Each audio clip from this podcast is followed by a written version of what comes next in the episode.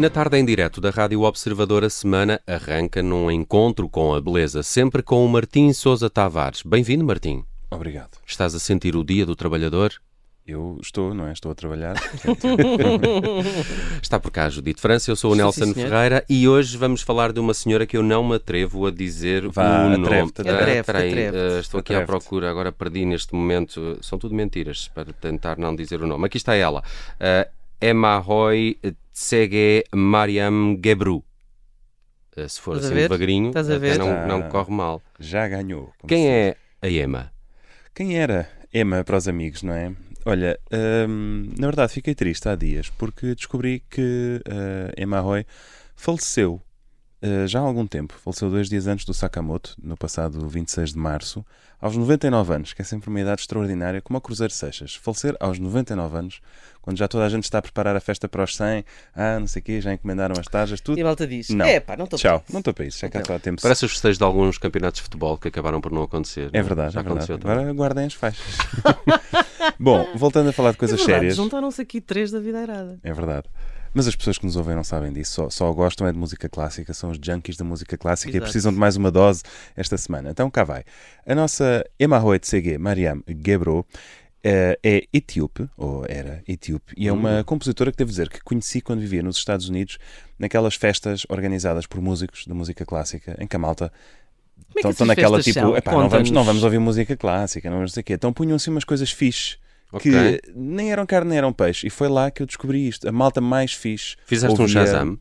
Não, não fiz um Shazam. Fui mesmo, fui mesmo ao, Ao DJ. Ao, Ao ao DJ. DJ e dizer o que é isto?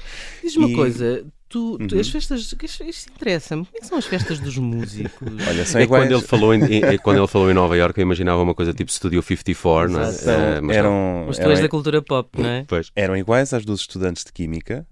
São, são festas, são chamadas house parties, porque lá há poucas discotecas e clubes, portanto é em casa dos casa. estudantes e faz-se um BYOB, portanto cada pessoa leva a sua garrafa e tu não precisas de convite formal por parte do anfitrião, tu podes simplesmente aparecer. Aliás, o, anfitrião. Tem um problema, não é? Que de repente está Sim, mais gente exatamente. do que. Mas isso é a piada da coisa. E a primeira vez que eu fui convidado, eu disse: Ah, mas eu não conheço o dono da casa. E disseram E então? Se ele conhecesse toda a gente, So só estavam lá cinco pessoas, não é? Exato. Pronto.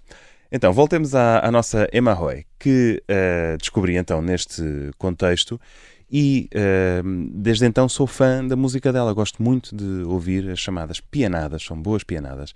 E por trás da música está uma pessoa fascinante. Ela é, eh, tem uma educação primorosa, diria. Ela é filha de um tipo que era presidente da Câmara e diplomata, é educada nas melhores escolas. Aliás, ela é enviada para, para a Suíça, onde vai estudar num, num colégio interno, é poliglota. Filha, diz aqui, filha da classe alta de Addis Abeba. Exatamente. Estão a ver a classe alta da Addis, da Addis Abeba? Não. Eh, Pronto. Emma Roy, É, tens que olhar mais para cima ainda. É, Ou então não, não é? está bem lá em cima. Não, isto era, era mesmo. Ou seja, ela nasce no período em que eh, a Etiópia Abeba- é, é a Abissínia, portanto, Ok, sob, ok, sob o domínio italiano. E ela lá na Suíça aprende piano e violino, exatamente. Depois, nos anos 30, já está com a família na Etiópia. É feita prisioneira eh, pelos italianos, ela e a Oh. família, prisioneiros políticos. E, portanto, acaba por ir com toda a família era- para. eram engajados. É, vão, vão passar tempo em colónias penais no sul de Itália, que para muita gente até soa bem, não é? Olha, agora vais para uma ilha ali ao largo da Sicília, Pois. vê se, vê se gostas. Depois disso. melhor que a Sibéria. digo. É verdade. Depois disso, vai estudar para o Conservatório do Cairo. Eh, Para quem se lembrar, já fizemos aqui um episódio dedicado ao Paul Hindemith, que foi reformar o Conservatório do Cairo. Ela acaba de ser um, um dos produtos que, que vão beneficiar deste modelo profundamente europeu. Ela estuda violino com um professor polaco. Enfim, regressa a Addis Abeba, começa a compor, começa a colaborar com a banda da Guarda Imperial. Estamos a falar do Imperador Haile Selassie. Aliás, ela chega a privar com ele e toca piano para ele e canta e tudo. E depois, em 1948, aos 25 anos, a Royal Academy of Music oferece-lhe uma posição para ela ir para lá a ensinar. Isto é uma coisa incrível. Uma mulher africana nos anos 40, logo no pós-guerra. E o que é que ela diz? Não, muito obrigada, eu vou é ser freira. E, portanto, toma ordens, larga a música, vai para um mosteiro copta muito severo, onde vai viver descalça durante 10 anos. E Emma Roy é o nome religioso. Portanto, ela, no fundo, é a Oh. irmã Emma Roy. O nome verdadeiro dela era Yehubdar. Incrível. Bom, durante história. 10 anos ela não, não toca nada, diz que só reza, dedica-se a rezar e depois, na década de 60, deve ter sentido algumas saudades e começa a voltar a tocar e a fazer algumas gravações muito amadoras. E vai ser um, um musicólogo francês que anda pela Etiópia a explorar e a estudar a música ah, daquele país que vai descobrir isto e vai lançá-la em disco em 2006 numa famosíssima coletânea chamada Etiopic, que não sei se conhecem o Mulato Astatke, por exemplo. Não? Afro Jazz, enfim, para quem gosta deste tipo de música, Eu ia te dizer Santinho. Mas, Pronto. eh, não, a coleção de discos Etiopic é, é assim, uma espécie Ok. de um santo grau, são dezenas de volumes, checar tem ali. Todo o afrofuturismo e afro-jazz. O Astatka é o mais famoso. Isso é uma plataforma online? Não, é uma, é uma coleção de discos. Ah, é uma coleção de que ele discos. foi, ele foi descobrindo estes artistas e foi pondo os discos cá fora. Uh, a nossa Emma Roy surge no volume 21. Uh, por exemplo, as duas músicas mais famosas do Astatke, que são a Tezeta e a Nostalgia, Nelson toma nota porque vais Ok. gostar, fazem parte deste, desta coletânea, portanto é muito prestigioso uh, apar- apar- aparecer nesta, nestes discos. É um caso parecido com, o- com o do Compai Segundo, estão a ver? Que é uma pessoa que toda a vida fez música. Estás a, estás a ver quem é o Compai Sim, Segundo? o Sim, cubano. claro. Exatamente. claro. E alguém aparece ali quando ele já tem não sei quantos anos e diz: Ah, mas você canta muito bem, temos que pôr isto em disco. E portanto, alguém que toda a vida não, não procurou mediatismo, de repente. O, o David Byrne faz um bocadinho esse trabalho com a Luaca Bop, que é uma editora que ele criou só para recuperar. Exatamente, eh, para descobrir e- material, e, por é? exemplo, e começou a editar o Tom Zé, o brasileiro, muitos anos depois dele ter deixado de editar discos, ele foi buscar o Tom Zé, Uhum. Sim. o Tim Maia É, também. eu acho que a única estás a diferença isso- com a Emma Roy é que ela nunca foi para estúdio. Ou seja, as gravações dela f- eram gravações caseiras que ela própria. Mas ela antes nunca tinha feito nada. Em Ela, ela tinha não. gravações que já circulavam na Etiópia, mas fora da Etiópia não. Ou seja, Ok. o breakthrough dela é graças a este François Falsetto. Que não é um breakthrough porque ela não quer. eh, Exatamente, ela nunca deixou de ser eh, freira, Freira. entretanto ela já eh, ela morreu em Jerusalém, onde estava num, num mosteiro copta já há, há muitos Bem, ainda por anos. cima copta, não é? Pior Exatamente, um- pior sim, um Carmelo. são não é? ortodoxos. São os É ortodoxos, malta, exato. sim, sim, isto é, é Malta malta, da pesada. da pesada, exatamente. Curiosamente, a música dela é tudo menos pesada, é uma música muito ligeira. Se se lembram do episódio que dedicámos a Christian Onyedji e à música da Nigéria, Sim. vamos ter coisas aqui parecidas. Vamos ouvir um bocadinho de Homesickness, parte 2.